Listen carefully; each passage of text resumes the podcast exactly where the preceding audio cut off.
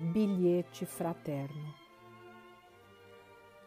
Qualquer que vos der a beber um copo d'água em meu nome, em verdade vos digo que não perderá o seu galardão. Jesus. Marcos, parágrafo 9, versículo 41. Meu amigo, ninguém te pede a santidade de um dia para outro. Ninguém reclama de tua alma espetáculos de grandeza. Todos sabemos que a jornada humana é insada de sombras e aflições criadas por nós mesmos. Lembra-te, porém, de que o céu nos pede solidariedade, compreensão, amor. Planta uma árvore benfeitora à beira do caminho.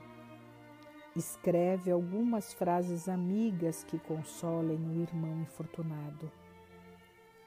Traça pequenina explicação para a ignorância. Oferece a roupa que se fez inútil agora ao teu corpo ao companheiro necessitado que segue a retaguarda. Divide sem alarde as sobras de teu pão com o faminto. Sorri para os infelizes. Dá uma prece ao agonizante. Acende a luz de um bom pensamento para aquele que te precedeu na longa viagem da morte. Estende o braço à criancinha enferma. Leva um remédio ou uma flor ao doente improvisa um pouco de entusiasmo para os que trabalham contigo. Emite uma palavra amorosa e consoladora onde a candeia do bem estiver apagada. Conduze uma xícara de leite ao recém-nascido que o mundo acolheu sem um berço enfeitado.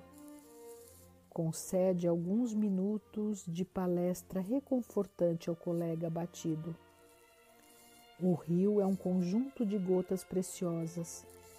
A fraternidade é um sol composto de raios divinos, emitidos por nossa capacidade de amar e servir.